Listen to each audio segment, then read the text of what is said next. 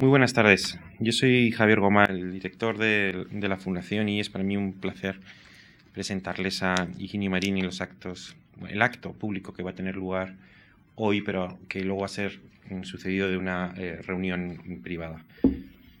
El formato de seminario de filosofía, que hoy cumplimos ya el número 16, se remonta a 2001 y ha perseguido siempre un mismo doble objetivo eh, el formato consiste en una sesión pública, que es la que celebramos hoy, seguida de una sesión cerrada del ponente de hoy con un contraponente y con un grupo de personas previamente seleccionadas por, él y por la Fundación para debatir sobre el tema del seminario que constituye también el tema de la conferencia.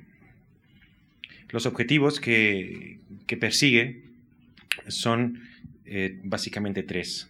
En cuanto a conferencia pública, pues como en otras ocasiones, transmitir al público algunos de los resultados de la investigación especializada que, esté llevando a cabo el profesor o el especialista. Pero además, como decía, le sigue una sesión cerrada que tiene un doble objetivo. El seminario pretende identificar investigadores que están en el proceso de realización de un libro y ofrecerle a ese profesor, a ese autor, la posibilidad de entrar en diálogo y discusión con aquellas personas que él desee, con el objetivo de que el texto quede mejorado por una discusión con colegas y se anticipen algunas de las críticas que luego se encontraría eh, publicadas en, en, textos, en reseñas, en revistas, pero una vez ya publicado y por decirlo así, demasiado tarde. Anticipamos la crítica y le permitimos al profesor, al investigador, que eh, entre en ese debate para que finalmente el texto de alguna manera quede mejorado y enriquecido por ese debate. Además, el segundo de los objetivos de esta sesión cerrada, tercero de los, de los tres que quiero enunciar, tiene que ver con introducir en el ámbito de las humanidades, de la filosofía, del pensamiento, eh, hábitos de discusión que son más frecuentes en otras disciplinas, pero que en el de las humanidades es menos frecuente. Es más frecuente eh, una investigación solitaria, una publicación de un libro y luego finalmente pues, un lector solitario que también eh, en, un acto pues, individual puede llegar o no a reaccionar a lo escrito mediante una publicación, mediante una revista. Aquí de lo que se trata es de introducir hábitos de discusión entre colegas eh, o iguales porque consideramos que esa combinación de conferencia unilateral que tiene lugar hoy y después sesión comunitaria entre iguales, entre colegas, es una buena manera de funcionar que ha sido testada muchas veces y que conviene también extender a, a las humanidades. En el día de hoy, el seminario sobre los hábitos del corazón es el tema que nos convoca hoy y el título del seminario, eh, ha sido el profesor eh, invitado eh, Higinio Marín, profesor titular de Antropología Filosófica de la Universidad Cardenal Herrera CEU de Alicante, licenciado y doctor en Filosofía, amplió estudios en universidades extranjeras, como la Universidad de Oxford, es autor de tres monografías, la Antropología Aristotélica como Filosofía de la Cultura, en 1993, Del dominio público, ensayo de teoría social y del hombre, 1997, La invención del humano, la construcción sociohistórica del individuo, de 1999-97, pero recientemente reeditada en 2008. Es coordinador y editor de varias obras colectivas, como La sexualidad en el pensamiento contemporáneo, 2002, Nación y Libertad, 2005, autor de numerosos capítulos de, obras colectivas, ha sido profesor investigador en distintos institutos universitarios y en la actualidad es profesor extraordinario del Instituto de Filosofía Edith Stein de Granada y del Instituto de Derecho y Ética Medioambiental de Valencia. Dirigió la Cátedra de Ciencias Sociales, Morales y Políticas y ha desempeñado diversos cargos de responsabilidad en diversas o varias universidades. En la actualidad trabaja en la finalización del ensayo Teoría de la Cordura y de los Hábitos del Corazón. Y justamente ese es el tema del seminario de filosofía. Y por eso nos parecía apropiado que antes de publicar ese libro invitáramos a que nos anticipara algunas de las conclusiones de sus libros, de, su libro, y luego mañana en una sección cerrada en la que actuará como contraponente Javier Hernández Pacheco, más otros eh, profesores e, e, investigadores, tendríamos una reunión en la que ya lo discutiremos con, con vías a su, a su, digamos, a su pulido y a su contraste final antes de su publicación. Pero lo que quería insistir es que eh, les doy a ustedes las gracias por, por venir a esta conferencia, a los, al contraponente y a los componentes del seminario de mañana y también, desde luego, al propio Higinio Marín por aceptar nuestra invitación. Pues en primer lugar quiero expresar mi, mi, sincera gratitud a la Fundación Juan March y a su director por la invitación a estar esta tarde con todos ustedes y, como es lógico, también a todos los asistentes mi gratitud anticipada. Les voy a leer, en efecto, no tanto unas conclusiones como el que figura ya como primer capítulo de un libro que todavía está haciéndose, pero en su muy último episodio o estadio. La conferencia anunciada lleva eh, por título Los hábitos del corazón y está organizada en cinco epígrafes o unidades que yo les voy a leer interrumpiendo para eso mi, disertación, pero de modo que ustedes puedan acotarlas. Y sin más, y esperando poder atenerme al tiempo, inicio. 1. Temor, temblor y estupor. Imaginemos que un día, muy de mañana, nos encontramos con alguien que tras breves saludos nos dice que lleva a su hijo a un paraje cercano donde lo va a sacrificar porque Dios se lo ha pedido muy a su pesar. Seguramente la situación nos parecería inverosímil. Pero si comprobáramos que nuestro conocido, lejos de bromear, se tomaba completamente en serio su propósito, la certeza de su locura y de la lastimosa indefensión del pequeño nos sobrecogería a todos. De inmediato se nos impondría la urgencia de poner a salvo al niño de su desquiciado padre. Incluso, si llegara a ser necesario, para reducirlo intervendrían no solo fuerzas de seguridad y especialistas en enfermedades mentales, sino también sacerdotes y religiosos con autoridad sobre su conciencia, todos los cuales convendrían de inmediato en que se trataba de una situación demenciada y que nuestro conocido era víctima de, de alucinaciones que tomaba por revelaciones divinas. La idea de que Dios hubiera pedido realmente el sacrificio del niño sería sencillamente impensable. Y según creo, no más absurda para ateos y agnósticos que para creyentes, incluidos los religiosos y sacerdotes. Tanto la hipótesis de la existencia de Dios como la de su, como la de su no existencia refutan por sí mismas la posibilidad de semejante mandato. Sin embargo, eso es exactamente lo que hizo Abraham uno de los pioneros de la tradición occidental, en una montaña de la región de Moria, según cuentan los textos sagrados judíos y cristianos. Como es sabido, Abraham creyó que Dios le había pedido el sacrificio de su hijo Isaac, y una mañana, seguido del niño al que hizo cargar con la leña para el holocausto, se dirigió a la montaña donde iba a matar al pequeño y ofrecerlo en sacrificio. Una vez en la cima, atado Isaac y expuesto sobre el altar, un ángel contuvo a Abraham que tenía ya alzado el cuchillo y le mandó sustituir al niño por un animal. El episodio del frustrado sacrificio de Isaac a manos de su padre es, ciertamente, un lugar común en la tradición occidental. Pero incluso aunque lo leamos como un relato meramente literario, es posible que no concluyamos de inmediato que Abraham era un loco presa de alucinaciones, como sí ocurre, sin embargo, cuando leemos, por ejemplo, que el Quijote se sintió llamado a salvar doncellas y enderezar el tuertos. ¿Qué media entre Abraham y nosotros para que no pensemos de inmediato que el patriarca de los judíos estaba loco y sin embargo lo supongamos de inmediato de nuestro vecino? ¿Qué ha tenido que transformarse para que nos parezca una demencia lo que Abraham sintió como un mandato divino? ¿O para que nos parezca una pesadilla lo que él entendió sin lugar a dudas como una revelación? ¿Qué ha convertido en un delito inexcusable lo que parecía un deber sagrado? ¿Y qué distingue a Don Quijote de Abraham? En primer lugar, Abraham no dudó de que Dios le pedía que matara a su hijo, porque su idea de Dios, de lo cuerdo, de la paternidad, no excluían de pleno esa posibilidad. De hecho, aquella petición por parte de Dios no era entonces tan extraña e inconcebible como resultaría hoy para nosotros.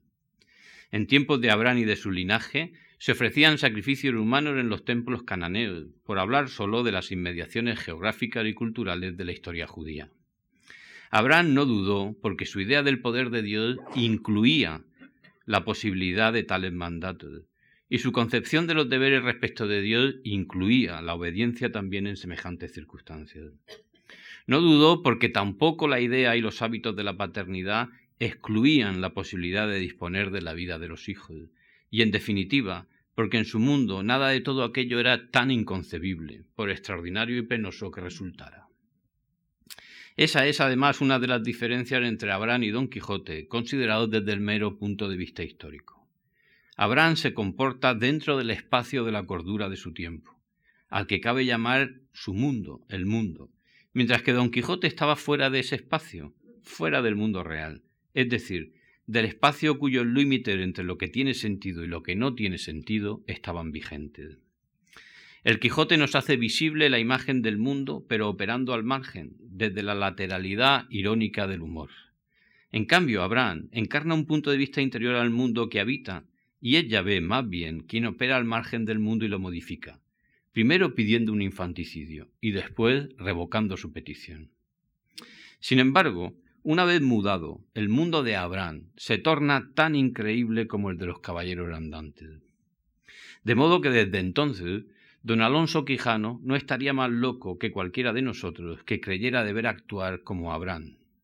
Así que, seguramente a su pesar, nuestro iluminado vecino y cuantos todavía creen que a imagen del patriarca deberían de obedecer cualquier mandato divino, por absurdo e irracional que fuera, se parecen más al caballero de la Mancha que al heroico pero desconcertante patriarca judío. En su obra Temor y Temblor, Soren Kierkegaard plantea casi literalmente el supuesto de alguien que se sintiera movido a imitar a Abraham. Si bien el filósofo Danel afirma que no solo no intentaría detener al padre que intentara matar a su hijo, sino que denuncia una conducta similar a esa como hipocresía incrédula. Más en concreto, describe el caso de un predicador que después de haber expuesto y ensalzado la fe de Abraham se vio en la tesitura de que uno de sus fieles tomara el ejemplo del patriarca como vinculante y se dispusiera a matar a su propio hijo. Enterado el predicador, acudió presuroso a detener a su parroquiano, increpándole. Hombre abyecto, escoria de la sociedad, ¿qué demonio te posee y te empuja a matar a tu hijo? dice Kierkegaard. No obstante, no es el parroquiano, sino el predicador, al que, según Kierkegaard, no le queda siquiera un mínimo de razón que perder. Y mientras que el pastor se ufana por no creer en lo que predica y por declarar loco al que tiene la locura de creerle, al pobre pecador, dice Kierkegaard, lo, lo ajustician o lo encierran en un manicomio y se vuelve desgraciado frente a la llamada realidad. En cuanto a mí, prosigue Kierkegaard, yo tengo el valor de ir hasta el final de una idea. Así que, convertido en predicador, trataría el tema durante varios domingos, le daría a su discurso el fuego del amor paternal y les haría comprender a los oyentes que el amor de Abraham por su hijo es tan inalcanzable que de no ser el amor de ellos semejante al de Abraham, la sola idea de sacrificar a Isaac produciría una crisis religiosa. Y una vez tratado el tema convenientemente, la mayor parte de los hombres se considerarían dichosos de haber llegado a amar como Abraham amó. Pero si uno quedara, dice Kierkegaard, después de haber comprendido la grandeza, pero también el horror de la grandeza de Abraham, que se pusiese en camino, yo ensillaría mi caballo para ir con él. A cada alto antes de alcanzar la montaña, le diría que está libre todavía para volver sobre sus pasos, para arrepentirse del error de creerse llamado a sostener lucha semejante, dejando a Dios dueño de tomar por sí mismo a Isaac, a Isaac si ese es su deseo. Tengo el convencimiento, sentencia el filósofo Danel, de que un hombre como ese no está maldito, que puede alcanzar la felicidad como los demás, pero no en el tiempo. Fin de la cita. Mucho me temo que la figura del filósofo sobre su montura y acompañando al padre que se dispone a matar a su hijo no se parece, como quiere Kierkegaard, a la de alguien que tiene el valor de ir hasta el final de una idea, sino a la de alguien que, como Sancho Panza, cabalgó al lado de un desquiciado sin poder enfrentarlo a la realidad. Y me temo además que desde que los hombres tienen a su alcance la certeza de que Dios no pide tales sacrificios, Yahvé no envía siempre a uno de sus ángeles para que evite la muerte del niño a manos de sus padres, tal vez porque espere que nadie ensille su montura y cabalgue al lado del infanticida sin darle más que buenas razones. Lo que produce no ya temor y temblor, sino estupor, no es la petición de Yahvé, que desde el principio todos, menos Abraham e Isaac, sabemos que fue una prueba, sino el mundo en el que semejante petición resultaba verosímil, y la forma del corazón del pobre y desventurado padre que se aprestó a obedecerlo, porque una cosa y otra, el mundo y la forma del corazón, coinciden y se dan el uno al otro consistencia. 2. Hábitos del corazón. Es posible que, como Kierkegaard quiere, Abraham sea el héroe de la, de la fe y el segundo padre de la humanidad. Es posible también que en su conducta siga intuible una ejemplaridad intemporal sobre la relación del hombre con lo divino. Pero una y otra cosa requieren, para mantenerse vigentes, que no nos tomemos la conducta de Abraham como modélica según la literalidad exacta de los hechos relatados, incluso aunque los diéramos por ciertos. Y es que su acto de obediencia a Dios pudo haber sido heroico, pero su imitación hoy entre nosotros sería una locura cruel. Y no porque haya dejado de tener sentido el heroísmo, sino porque ha dejado de tener sentido que Dios pueda pedir tales cosas y que el hombre pudiera o debiera obedecerlas. Entiéndase que no se trata de sugerir que la acción de Abraham careciera de singularidad, incluso de mérito religioso, como quiere Kierkegaard, por insertarse en un mundo que la hacía concebible, sino de reparar en el fondo oscuro de esa escena, en los supuestos por los que a Abraham no le resultó inconcebible que Dios le pidiera el sacrificio de su hijo pequeño, y en los supuestos por los que, lejos de resultarle impensable, creyó que era su deber obedecerlo. Y es que la seguridad de que un sueño o una visión en la que se nos aparece Dios pidiendo que matemos a un niño no es más que una pesadilla o una alucinación, no es tan obvia como suponemos. Porque no sólo depende de la salud psíquica de un sujeto en particular, sino del conjunto de supuestos que constituyen lo que un determinado grupo de personas comparten como propio de la cordura humana y del sentido común. Es más, lo que entendemos por la salud psíquica de un sujeto depende en buena medida de lo que otros tienen por propio de la razón y del sano juicio. Y todo esto no ha sido de hecho un criterio estable ni común entre todos los seres humanos de todos los tiempos y todas las culturas. Mejor, los tiempos y las culturas son distintos entre sí, en buena parte al menos, porque se diferencian respecto de lo que tienen por cuerdo, por real y por de sentido común. Abraham el fundador del linaje y de la tradición judía, un hombre justo, venerable y cuerdo entre los suyos, no compartía la red de supuestos que sostienen nuestras certezas, porque, entre otras cosas, la red de supuestos con la que concebía el mundo, lo posible y lo imposible, lo cuerdo y lo desquiciado, incluía la posibilidad de que Dios pidiera tales cosas, y más en concreto, avalaba la idea de que se las había pedido a él. Era un mundo extraño, en el preciso sentido de que no reconocemos en él nuestras entrañas, ni tampoco las entrañas de lo divino, ni de lo cuerdo, ni de lo real. Abraham no estaba loco, pero su cordura no es coetánea con la nuestra. En cambio, la locura del Quijote nos lo hace contemporáneo. Estamos más cerca del Quijote por su locura que de Abraham por su cordura. Y sin embargo, el, el, suceso que tuvo lugar aquella mañana en la montaña de Moria donde un dios desconocido impidió a un nómada expatriado matar a su hijo tras habérselo pedido, es uno de los episodios inaugurales de la historia de nuestro sentido común. De modo similar, también la locura del Quijote afectó nuestro sentido de la cordura, hasta el punto que una peculiar falta de realidad afecta a todo el que no la sueña de algún modo. Nuestra imagen del mundo está hecha con márgenes extraños, como la cordura de Abraham y la locura del Quijote, y nuestro sentido común tiene una historia. Es el depósito de una genealogía del sentido, que da cuenta tanto de la realidad como de nuestra singularidad histórica. Más, nuestra singularidad reside en la forma, el alcance y la hondura de nuestra capacidad de realidad. De ahí que nuestra unánime e inmediata certeza sobre la falta de juicio de nuestro imaginario vecino esté fundada sobre supuestos cuya estabilidad no es tan inalterable como podemos imaginar. Es necesario compartir un determinado sentido de lo que puede ser real y de lo que puede no serlo. Y, también una cierta idea de la razón y de su falta, y de lo que tiene sentido y de lo que no, de lo que puede pedir Dios si creemos que existe y de lo que no puede pedir y de lo que podría y no podría hacer un hombre de bien aunque le pareciera que se lo pedía el mismo Dios.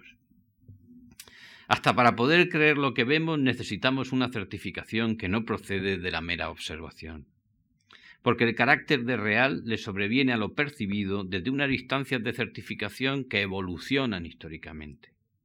Hace unos años, un periodista español que residía en Manhattan y que había observado directamente los daños que produjo el primer avión que se estrelló contra las Torres Gemelas, contaba que cuando el segundo avión se estrelló ante sus propios ojos, no pudo resistir el, el, impulso de subir a su apartamento para observar lo que estaba ocurriendo en el televisor y así poder llegar a creérselo. Y es que entre nosotros la instancia de certificación de lo real que establece los límites entre lo creíble y lo increíble es de índole mediática. Si ninguna de las televisiones hubiera informado ni en directo ni a lo largo de todo el 11 de septiembre de lo sucedido en Manhattan, y por el contrario hubieran continuado con su programación habitual, nuestro compatriota, de buen seguro, sin duda, se habría frotado más de una vez con incredulidad los ojos antes de dar crédito a lo que había presenciado físicamente. Algo similar puede deducirse de la afirmación de C.S. Lewis de que la Edad Media es entre todas las épocas de la cultura europea la más literaria. Obviamente, Lewis no desconoce el masivo analfabetismo de esos siglos en Europa, ni quiere negarlo, sino que señala que durante siglos la instancia de certificación de lo real fue el libro, y por extensión, los libros en general. Los límites de lo creíble y de lo increíble procedían de los textos, y por, y por consiguiente, un silbido en medio de una tormenta marina, por entre cuyas olas parece atisbarse una forma casi humana, es, sin lugar a dudas, una sirena. Casi con la misma dependencia para su certificación, con la que un avión estrellándose contra un rascacielos es o no es creíble, precisamente por muy increíble que parezca. Desde esa perspectiva, el Quijote se nos presenta como el memorial del fin de los, de los textos, como instancia de certificación de la realidad. La locura del Quijote procede de tomar por real el mundo contenido en los libros. Y sin embargo, el texto mismo del Quijote se convierte en la representación de la sustitución de la autoridad de las instancias de certificación cultural por la nueva hegemonía de las instancias subjetivas de certificación de lo real. Sancho Panza no ha leído ninguno de los libros de caballerías de su señor, y no tiene alteradas las capacidades perfectivas que transforman los molinos en monstruos. Y sin embargo, eso no le hace perder la confianza en las promesas de su señor, porque la seguridad de lo que vemos y oímos no es de que lo que vemos y oímos no es una alucinación, no es tan invariable como podemos suponer, y depende más de lo que queremos y podemos creer que de lo que vemos y experimentamos. De hecho, lo que podemos creer y no podemos creer está regulado por lo que sentimos. De modo que para poder creer lo increíble necesitamos modificar nuestros sentimientos al respecto. La afectividad es la instancia interior de certificación de la realidad o si se quiere, el lugar desde el que la realidad recibe la certificación que requiere para llegar a serlo y ser tenida por tal. A ese vínculo, que da la certeza entre lo que sentimos y lo que tiene sentido, puede llamársele cordura, en el preciso sentido que apunta al parentesco etimológico de la palabra entre sentido y cordialidad o entre realidad y corazón. Si hoy pensamos, y con razón, que incluso si Dios pidiera a un padre cuerdo y honesto que sacrificara en su nombre a su hijo, éste no debería hacerlo, y que si por alguna razón estuviera dispuesto, un simple desconocido tendría el inexcusable deber de impedirlo, es porque lo contrario se nos ha hecho inconcebible. Es más, esa petición es ya por sí misma una prueba en contra de la divinidad de la petición. Pero todo eso lo sabemos inmediata y espontáneamente, casi por un prejuicio, o mejor, por un hábito o una costumbre previa, incluso a la reflexión, y cuya formación es solidaria del conjunto de supuestos que forman el mundo, nuestro mundo. A ese conjunto de supuestos que han tenido que transformarse, y más en particular a las inclinaciones y estimaciones inmediatas que surgen de ellos, y que están individual y socialmente consolidadas, se las puede llamar, así lo propongo, hábitos del corazón. La expresión es original de Tocqueville en su obra La democracia en América, donde sirve para aludir los elementos que forman la infraestructura cordial de la democracia americana. Tocqueville parece sugerir que el corazón tiene costumbres que constituyen algo así como el carácter emocional de una nación, un conjunto de rasgos que dan a la dinámica emotiva y pasional su morfología peculiar. En 1985, el sociólogo americano Robert Vela la reutilizó para titular la obra donde reunió un conjunto de estudios sobre el paisaje axiológico de los individuos americanos típicos. Esas cartografías de las relevancias vitales dibujan las redes de los supuestos cordiales de la razón y del sentido que incluyen los límites de lo que se tiene por concebible y real. Tales supuestos no tienen su génesis en el plano exclusivamente psicológico o social, sino que se constituyen como el cúmulo de un proceso histórico cuya estructura es genealógica y que alcanza a constituir la versión de lo real en la que nos desenvolvemos. Los hábitos del corazón prestan a la realidad esa gravitación interior que la hace efectiva, en orden a componer una visión del mundo y a configurar nuestro modo de conducirnos en él. Al respecto, es ilustrativa la idea socrática de que el vicio es un error intelectual, por lo que implica de modificación del campo de visión y de distinta ponderación, es decir, de distinto peso, que un juicio y el universo supuesto que arrastra implican para la conducta. Decidir y hacer una u otra cosa es insertarse en uno u otro universo de sentido. El hábito del corazón es la morfología semántica de una costumbre que inclina y capacita para sopesar unas razones entre otras y que las torna definitivas. Tales hábitos no tienen, sin embargo, su originación en el contexto meramente de la experiencia meramente individual y más bien constituyen el pázor originario donde crecen las visiones del mundo, cuyo horizonte abren y estrechan según su propia morfología. 3. De Moria a Vietnam, pasando por Tenochtitlán, durezas del corazón. Por mucho que le pesara a Kierkegaard, si los occidentales somos hijos de Abraham, no es tanto por su disponibilidad a sacrificar a su hijo y único heredero, prenda de la alianza con Dios, sino porque se le impidió consumar el infanticidio y se separó para siempre entre sus hijos y descendientes lo sagrado de los sacrificios humanos. No es Abraham el que se distingue de un modo imprevisible de los hombres de su tiempo, entre los cuales muchos creían posible que sus dioses les pidieran esas y otras muchas cosas semejantes, sino que lo imprevisible es un Dios que pide e impide hacer lo que ha pedido, que se declara Señor de los primogénitos, y sin embargo da el primer paso para que el vínculo que une a padres e hijos llegue a ser tan decisivo que ni siquiera una supuesta petición divina podrá más tarde romperlo. La vida de Abraham estuvo poseída, dice Hegel, por un invencible impulso de totalidad que exigía que lo sacrificara todo y que no quedara prendido de nada particular. Ni un lugar donde vivir, ni un hijo al que amar y en el que descansar. Abraham, dice Hegel, erraba con sus rebaños por una tierra ilimitada. No se había familiarizado con parte alguna de esta tierra, cultivándola o embelleciéndola, por lo cual hubiera llegado a quererla y aceptarla como parte de su mundo. Únicamente sus bestias apacentaban la tierra. Fin de la cita. El nomadismo del patriarca es completo y afecta a todo lo particular, incluso a su hijo. No obstante, en la figura de Abraham persiste una, perturbadora configuración de la paternidad que no queda anulada ni por la hipótesis hegeliana de su insaturable anhelo de totalidad, ni, ni por la hipótesis kierkegaardiana de su extrema y heroica obediencia a Dios. Si, como asegura Kierkegaard, el, espectador de esta escena se siente paralizado, no es sólo por el, inaudito fervor religioso de un padre que obedece a Dios, sino porque aún leído a sabiendas de que se trató de una prueba de fe, esa certeza no, no, evita que se intuya la desdicha que suponía vivir en un mundo en el que resultaba concebible que Dios pidiera a un padre que matara por su propia mano a un hijo exigido como ofrenda. ¿Qué clase de mundo era ese? ¿Qué era para los hombres un padre y un hijo y Dios? En el relato de Moria todo resulta tétrico menos la retractación divina y la sustitución del niño por el cordero. Incluso la fe de Abraham, cuya piedad religiosa le lleva a atentar contra la mal elemental piedad humana, resulta desconcertante y por momentos tenebrosa. Para matar a un hijo, aunque lo haya pedido el mismo Dios, no es necesario solo estar dispuesto a hacerlo, sino que es preciso poder hacerlo.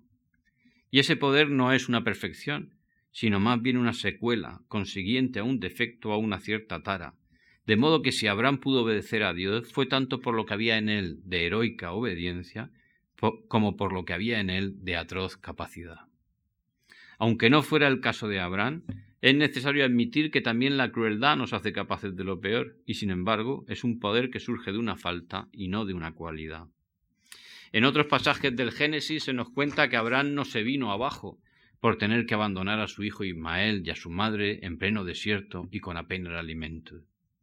Y no fue el corazón de Abraham, sino el de Yahvé, el que se conmovió ante el llanto del niño, del que su madre ya se había alejado para no verlo agonizar de hambre y sed. Tampoco dudó Abraham en hacerse pasar por hermano de Sara, su esposa, y consentir que el faraón le hiciera una de sus mujeres. Y es que incluso aunque suspendamos reverentemente el juicio sobre el patriarca judío y su modo de conducirse, es preciso reconocer que pertenece a un, mundo, a un mundo en el que ni los hábitos de la conyugalidad ni los de la paternidad tienen la morfología de lo que podríamos reconocer como sentimientos propios. Un mundo hecho de durezas que hoy incluso se nos representan más bien como crímenes e indignidades. Al respecto, algo se puede leer en el Evangelio, la continuación cristiana del libro que cuenta el suceso en los montes de Moria, cuando en un determinado momento unos judíos preguntaron a Jesús sobre la costumbre, habilitada por Moisés, de repudiar a las mujeres en casos de infertilidad o adulterio. La respuesta que recibieron fue que Moisés, el literal, teniendo en cuenta la dureza de vuestro corazón, os permitió repudiar a vuestras mujeres, pero al principio no fue así. Fin de la cita. Como si la historia de las instituciones y las costumbres tuviera fluctuaciones según las durezas del corazón. De modo que, por ejemplo, se pudiera o no repudiar a la mujer por infértil o adúltera, o inmolar a un hijo según unos determinados usos y ritos sociales, porque el corazón del hombre tiene una determinada historia, en este caso, la historia de un decaimiento que ha dejado en el olvido cómo fueron las cosas al principio, o más en general, cómo debieran ser en todo caso. Pero matar a un hijo es, en el fondo, una debilidad que nace de una dureza, efecto de una historia, biográfica y genealógica, de ofuscación y pérdida. Dichas historias no lo son sólo de las emociones y la afectividad, sino también del sentido común, de la cordura y de lo posible para la acción del hombre respecto de otros hombres y respecto de sí mismo y de Dios. Desde esa perspectiva, resulta que Abraham no podía saber que su Dios no quería sacrificios humanos y que los templos judíos se distinguirían por no aceptarlos, aunque sí exigieran en prenda un rescate por todos los primogénitos. Y no podía saberlo porque precisamente su historia, aquella mañana y en aquel monte, es la historia que funda e inaugura dicha tradición. La petición de matar a su hijo y el mandato final de no hacerlo son los acontecimientos mediante los que Yahvé muestra que no se complace con sangre humana. Y aun entonces, el Yahvé de los judíos no prohibió a Abraham los sacrificios humanos, sino que le mostró su preferencia por otra clase de sacrificios, y le prometió que por su obediencia tendría una descendencia numerosa como las estrellas del cielo. La interpretación de Kierkegaard que presenta al patriarca dispuesto al infanticidio como el héroe arquetípico de la razón, con validez intemporal y actual, es deudora de un anacronismo teológico, por el que se da por supuesto que Dios se había revelado a Abraham en la misma dimensión que a sus sucesores, incluidos hasta los últimos cristianos. Y también de un anacronismo antropológico, por el que se supone que Abraham poseía idéntica configuración interior, idéntica morfología de los hábitos del corazón, al respecto de la paternidad que los hombres de cualquier época y condición.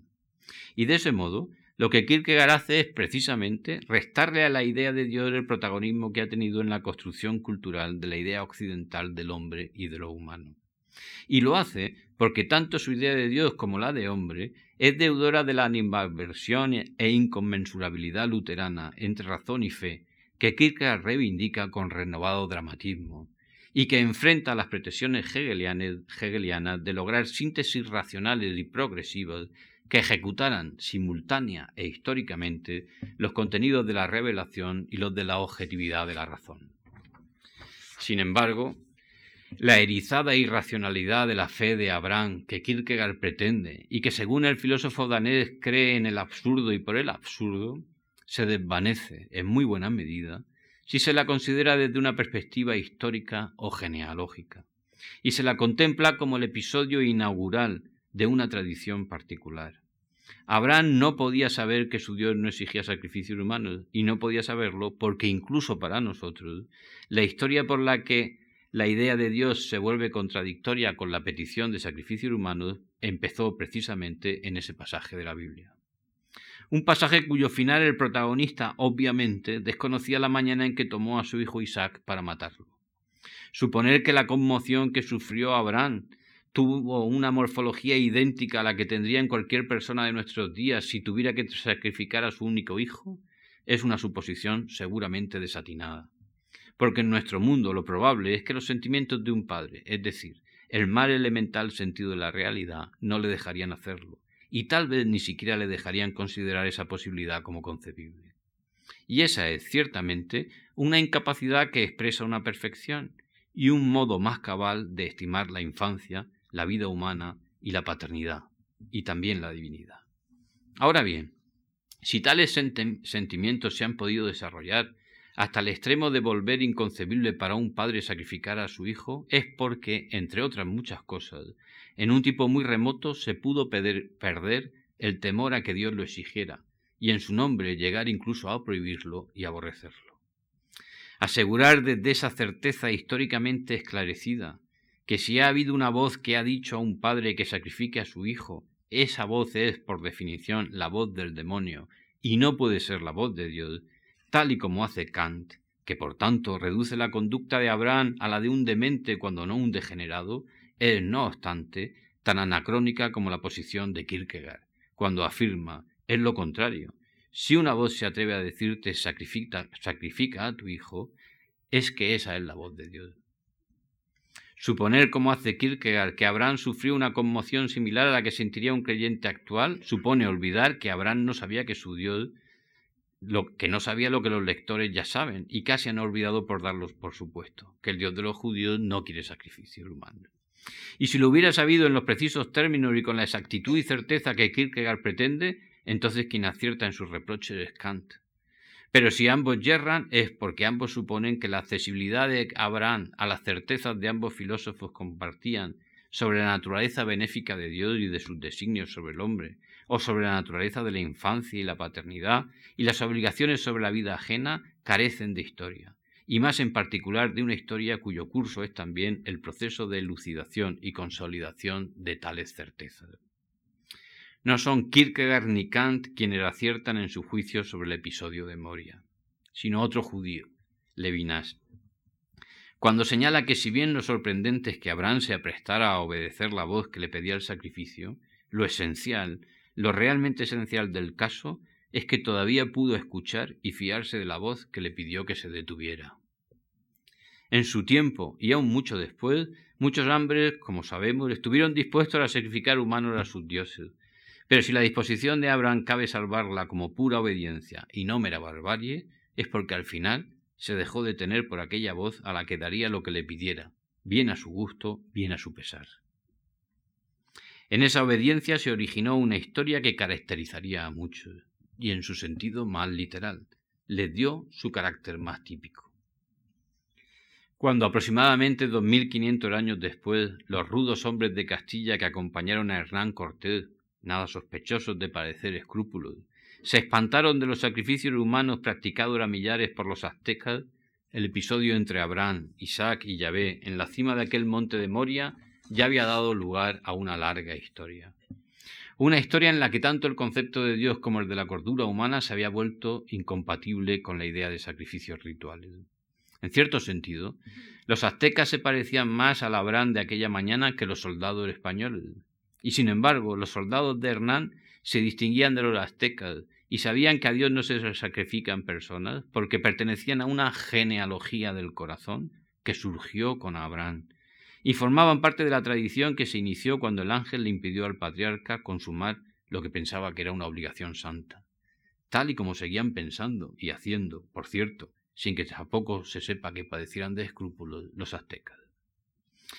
Los aztecas no conocían el libro que relataba la historia de Isaac y su padre, y en muchos casos se incorporaron a esa tradición incluso sin conocerlo, como forzados siervos y súbditos de un reino europeo del siglo XVI donde se erguían precoces las formas del Estado moderno.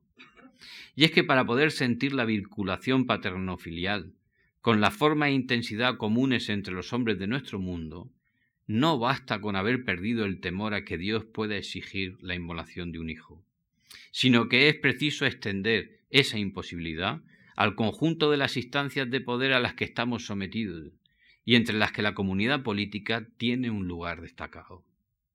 En efecto, las madres chinas de la segunda mitad del siglo XX y de principios del XXI no necesitaron ni necesitan, como habrán, una aparición divina para matar o abandonar a su suerte a cientos de miles de niñas chinas recién nacidas. Les bastó y les basta todavía cada mañana una limitación legal del número de hijos por pareja y el sistema de control y punición que, hay, que impuso y mantiene el Estado comunista chino. Y es que el Estado y el poder del hombre ha tardado, está tardando, mucho más tiempo incluso que la idea de Dios en convertirse en incompatible con sacrificios humanos. También entre los antiguos judíos, cuando ya hacía siglos que Abraham había inaugurado la tradición religiosa de sustituir el sacrificio de los primogénitos por animales, el rey Herodes todavía dispuso de la vida de los recién nacidos en Belén, sin que al menos que se sepa, produjera un levantamiento popular masivo que lo depusiera por su ignomia. Y si bien cuando los tres reyes magos llegaron a Belén y entregaron sus ofrendas, la adoración ya se había distinguido del sacrificio de inocentes, suponer que las madres de aquellos pequeños inocentes de Belén, mujeres acostumbradas a una altísima mortalidad infantil y sin el hábito de poder exigir a los poderes públicos el respeto a la vida, sintieron exactamente lo que sentiría una mujer de una sociedad democrática desarrollada del siglo XX, es seguramente poco sensato. Y seguramente tampoco es razonable suponer que los romanos fueron subyugados, aunque no se sublevaron, que se sepa, contra los emperadores Numa o Ulpiano, cuando en respectivas legislaciones prohibieron que se guardara luto o se realizaran ritos fúnebres o de duelo, de llanto público o privado por niños difuntos menores de tres años. Incluso en muchos de los actuales países desarrollados, hace apenas medio siglo las penosas condiciones de vida no permitían cifrar expectativas fiables para la vida de los niños, ni por tanto prender de ellos afectos de un alcance e intensidad singular. Y otro tanto cabe pensar de la mayor parte de las madres africanas de nuestro siglo, y de todas aquellas cuyas condiciones materiales y sociales de vida elevan la mortalidad infantil en los primeros años de vida a uno o incluso dos de cada cinco. La afectividad humana se expansiona o retrae según las proporciones de las condiciones efectivas de la existencia en cada tiempo y para cada comunidad. 4. El Estado y las tecnologías del daño y del cuidado. Y es que no basta con haber dejado de temer que Dios o el Estado exijan el sacrificio de los hijos, sino que es preciso haber hecho retroceder el temor de perderlos por causas violentas o naturales a unos confines que permitan llevar una existencia confiada en sus largas expectativas vitales. Es decir, la medida humana de los sentimientos, también los de paternidad y maternidad, guarda una cierta correlación con el desarrollo económico y tecnológico, en virtud del cual somos capaces de reducir drásticamente la mortalidad infantil. Sin el sistema sanitario, el desarrollo de las ciencias biomédicas y farmacológicas, las universidades y facultades de medicina y enfermería, las infraestructuras viarias, los medios de comunicación, la logística administrativa y, en suma, el conjunto complejo que da forma a las sociedades desarrolladas, no sería posible tener los sentimientos que tenemos y por tanto sentir lo que sentimos y por tanto tener por concebible e inconcebible lo que compone nuestro sentido común. Suponer que los soldados judíos que por orden de Herodes despojaron a las madres de sus hijos pequeños y los mataron a espada, sentían algo similar a lo que sintieron los soldados norteamericanos que exploraban poblados vietnamitas, en los que los previos bombardeos habían dejado cadáveres desmembrados y heridos, mutilados y agonizantes, es seguramente poco verosímil. Y es que la afectividad humana no sólo guarda correlaciones con los medios y las tecnologías médicas para el cuidado, sino también con los medios y tecnologías bélicas para el daño. Una sociedad en la que pueden ponerse tantísimos y complejos medios para evitar no ya una muerte, sino una mutilación leve y accidental, no puede esperar, sensatamente, que sus jóvenes ganen batallas a machete y bayoneta. las pantallas de ordenadores donde se nos señala una instalación o unos puntitos que dicen ser combatientes, que desaparecen por la explosión de un misil inteligente, es la clase de mediación tecnológica para el daño que se ajusta a los hábitos de una afectividad que se ha formado según las proporciones y posibilidades de las sociedades contemporáneas. Una guerra de otra especie heriría la sensibilidad del espectador, que novedosamente forma parte de la moral del combatiente. Winston Churchill dijo que la Segunda Guerra Mundial fue la primera en la que la línea del frente pasaba por las fábricas. Posiblemente la Guerra de Vietnam fue la primera en la que las líneas del frente pasaron por los salones de los domicilios americanos, en cuyas pantallas de televisión se vieron las imágenes de la niña quemada por el napalm de los bombardeos. La reacción que ante tales imágenes tuvieron los ciudadanos norteamericanos que las vieron, en el contexto de su vida personal y familiar, no es en absoluto irrelevante para comprender por qué Estados Unidos perdió por primera vez una guerra contra un ejército y un país paupérrimo. La infantería vietnamita estaba en superioridad de condiciones para una guerra quemarropa. Por las mismas razones por las que los rituales del duelo de las aldeas vietnamitas resultaban más eficaces que las costumbres norteamericanas para metabolizar socialmente la muerte frecuente de jóvenes el desarrollo tecnológico y mediático que habían alcanzado los países desarrollados, y en particular los Estados Unidos de América, les había deshabituado y por tanto inhabilitado para poner a salvo la estructura biográfica personal de la defunción frecuente de los allegados, de los jóvenes allegados, mientras que esa era precisamente la orografía, el paisaje sentimental y social que habitaban los hombres de la antigua Indochina. La guerra de Vietnam se perdió por razones sentimentales, es decir, por desajuste entre las tecnologías del daño que fue forzoso utilizar, las tecnologías para el cuidado de las que se disponía y los hábitos del corazón que ésta la habían consolidado, todo ello expuesto en forma de evidente contradicción por los medios de comunicación. Nuestros hábitos del corazón tienen una forma y amplitud cuyos confines no sólo coinciden con lo que tenemos por sentido común, sino también con los límites y el alcance de las tecnologías operativas en nuestro sistema social. De hecho, son las tecnologías de la comunicación, del cuidado y del daño las que forman la orografía básica sobre la que se despliegan y consolidan los hábitos afectivos más característicos de nuestro tiempo, que a su vez operan como horizonte de lo concebible y de lo realizable. Hay, pues, una relación de proporcionalidad entre los hábitos de la afectividad el desarrollo de las tecnologías del daño, el cuidado y la comunicación, que sirve como horizonte de lo concebible y de lo inconcebible, y como margen de lo posible en términos humanos. De ahí que el conjunto de los afectos que un padre contemporáneo siente por sus hijos, la intensidad y la ternura que le inspiran, la inmediata certeza de su decisiva importancia para la propia existencia e identidad, todo ello está mediado y posibilitado por la historia de nuestras sociedades y en particular por las genealogías del corazón a las que pertenecemos, así como por el desarrollo tecnológico acumulado del que disponemos.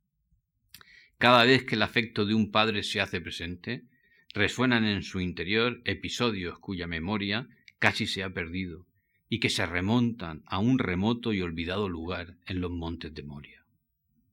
Nuestros sentimientos son todos ellos recuerdos, recuerdos de una historia que es la nuestra la del mundo que vivimos y la realidad cuyo sentido comprendemos. Esa es la historia a la que nos abre paso la exploración de los hábitos del corazón. 5. Cuerdos, acuerdos y recuerdos. La anatomía del sentido. La palabra castellana corazón procede de la latina cor cordis, de donde también proceden por vías distintas cordialidad, concordia, cordura, acuerdo y recuerdo. Etimológicamente, el corazón se presenta, pues, como el lugar donde se dan cita los acuerdos y recuerdos, que dan forma al sentido y al sentir común, a la cordura y la cordialidad. Ese lugar común, el corazón, expresado en términos de una anatomía simbólica, alude al modo como se contienen y posibilitan entre sí todas esas dimensiones. Sus relaciones y dependencias etimológicas no sólo son mutuamente reveladoras, sino que forman una constelación cuya figura deja ver lo que habitualmente llamamos el sentido de la realidad. La concordia entre los hombres por sus juicios acerca de la realidad de la existencia compartida. También la tradición judía coincide con la etimología latina en algunos aspectos y localiza en el corazón el recuerdo y la sensatez, la facultad del juicio y la instancia definitiva. El hombre es un corazón en la antropología judía antigua. Ahí se estima el mundo, la realidad, se cualifican los actos, se guardan las auténticas intenciones, se reconoce a los semejantes mediante la vigencia de la medida de lo común de lo humano. Tener un mismo corazón, la concordia, es, pues, compartir al menos una parte de los recuerdos esenciales, poder estar básicamente de acuerdo en los juicios y poder acordarse en un ritmo conjunto para vivir según una, una misma versión de la cordura. El sentido de lo real, o lo que es lo mismo, el mundo. Acordarse es, en su doble sentido, de recuerdo y de acorde, quedar conmovido en una misma dirección, tener una moción común que nos pone en un mismo sentido. El corazón no es, por tanto, una noción particular, sino más bien una constelación de nociones etimológicamente emparentadas y lógica y antropológicamente dependientes entre sí. Por el contrario, no tener corazón es carecer del órgano del reconocimiento y por tanto no poder ser afectado por lo que les ocurre o se les hace a los demás. No tener corazón es haber olvidado la propia y común condición y cuanto se comparte con los demás semejantes, vulnerables, dependientes y mortales. Vivir completamente a los demás, vivir completamente ajeno a los demás, solo es posible si se vive ajeno a uno mismo. Esta forma de olvido en la que anidan la crueldad y la imposibilidad de sentir compasión es otro de los márgenes del mundo, de cualquier mundo humano, la barbarie. Así que la cordura no puede ser indiferente a los recuerdos, y de hecho, la idea de una sensatez privada de memoria es completamente inverosímil e inconsistente. Quien no se recuerda a sí mismo o no recuerda su propia condición no puede juzgar con el equilibrio certero del cuerdo. La experiencia acumulada respecto de los asuntos de la vida y respecto de uno mismo y de otros forma parte de esa sazón cuya sabor es el sano juicio. Y la idea de cordura incluye que los juicios no estén privados de su peculiar forma de salud, a saber, que no estén privados de realidad. La, cordura no pone a salvo del error, pero sí de la pérdida de sentido de la realidad. En la comprensión que los hombres tienen de la vida propia, de la ajena y de la común condición, puede haber más o menos realidad, más o menos densidad y riqueza de variantes, matices y visiones que componen la modesta pero inapreciable competencia vital de los cuerdos. La cordura misma se podría definir como la capacidad de realidad, o si se quiere, como la suficiencia en el alcance de la comprensión. Desde luego que la capacidad humana de realidad es saturable, y no todo puede ser concebido sin antes perder el sentido. Lo inconcebible está siempre más allá de la cordura, a veces como salvaje barbarie, a veces como simple falta de sentido, pero otras también como posibilidades inéditas, como una belleza y una dicha inconcebibles, o como un poder y un saber sin medida. Es probable que la presencia de un poder o un saber así fuera lo que representaba el mandato divino del sacrificio de Isaac, y es posible también que la obediencia de Abraham fuera la aceptación de que la cordura humana no es la única medida del sentido. Pero, en cualquier caso, es claro que era preciso que Abraham no, tuviera que volverse loco para poder obedecer, lo que significa que su sentido del mundo y el nuestro no son la misma versión del sentido común ni de la realidad. O mejor, no tienen de común lo que Yahvé pidió y Abraham estuvo dispuesto a cumplir, sino lo que Yahvé le impidió realizar y mucho más tarde se nos convirtió en una costumbre o un hábito del corazón. La preservación de la sustancia significativa de la vida requiere tejer y destejer a diario la trama de lo vivido, como cuenta Homero que hacía Penélope cada noche en sus estancias. Y es que la cordura se destila en la paciente asimilación de los avatares de la vida propia y ajena y en su guarda en el corazón. Como quería Gadamer, la memoria, mucho más que una facultad psicológica, es el órgano de la comprensión y por tanto la sede misma de la capacidad de realidad cuyo ejercicio hemos llamado cordura.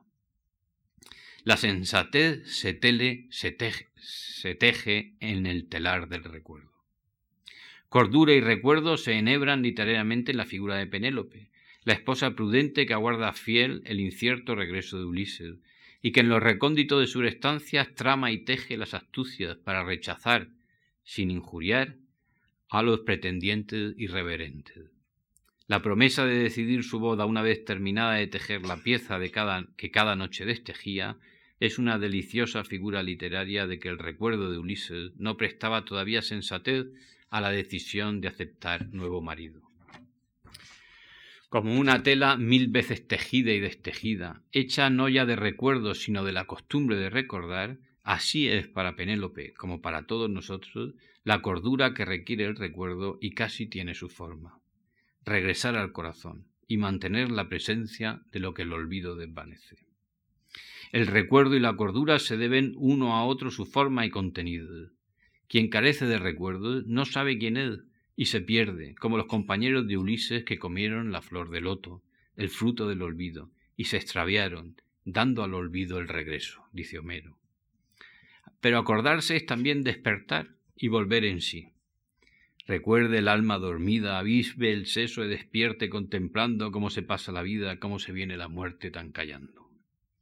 Los versos viejos de Manrique resuenan ahora de modo que quien no tiene recuerdo está como dormido y ausente, fuera de sí y perdido. Pero además, la conciencia de la brevedad de la vida y de su ineluctable dirección hacia la muerte convierte en el olvido en un sueño estupefaciente. Un olvido del que se sale avivando el seso o como dice Manrique, recordando.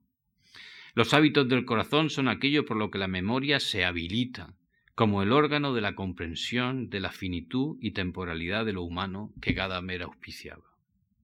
La memoria, en tanto que facultad del sentido, es la conciencia subjetiva de los hábitos del corazón, y a la inversa, los hábitos del corazón son la memoria objetiva en tanto que morfología de lo humano a la que dan lugar las genealogías del sentido y todo ello sobre el fondo presente de la finitud y temporalidad de lo humano.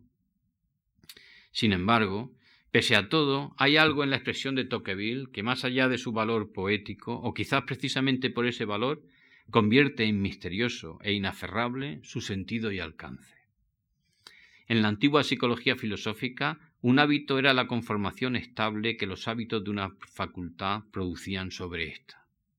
Podía haber hábitos donde había facultades, y por eso, si el corazón no aparecía incluido en el registro de las facultades antiguas, tampoco podía tener hábitos.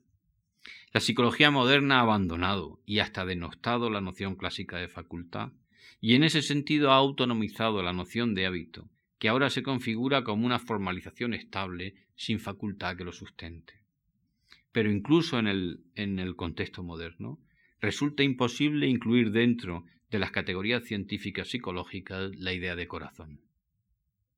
La noción de hábitos del corazón parece, pues, arrastrar la insuperable vaguedad del término, cuya profundidad simbólica se desenvuelve, como suele ocurrir, en el seno de una región semántica repleta de ambivalencia.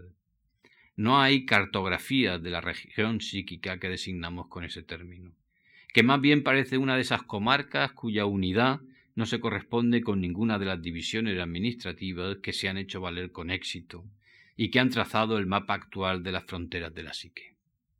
De ahí que, como las nociones sin reconocimiento oficial, el corazón hace efectiva su existencia fuera de los léxicos y de las categorías científicas, fuera de las categorías psicológicas o filosóficas, en el lenguaje común y en las explicaciones más espontáneas que los hombres damos de nosotros mismos.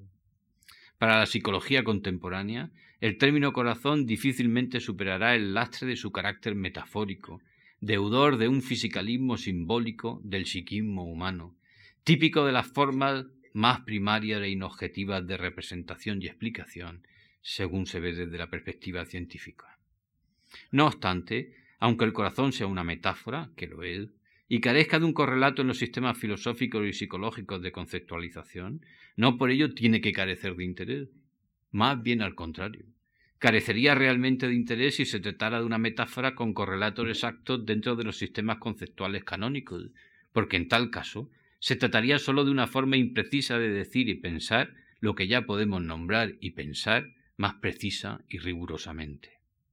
Si el corazón no es una metáfora baldía, es precisamente porque no es perfectamente traducible al léxico sobre la psique que nos ofrecen los registros oficiales de la psicología y la filosofía académica.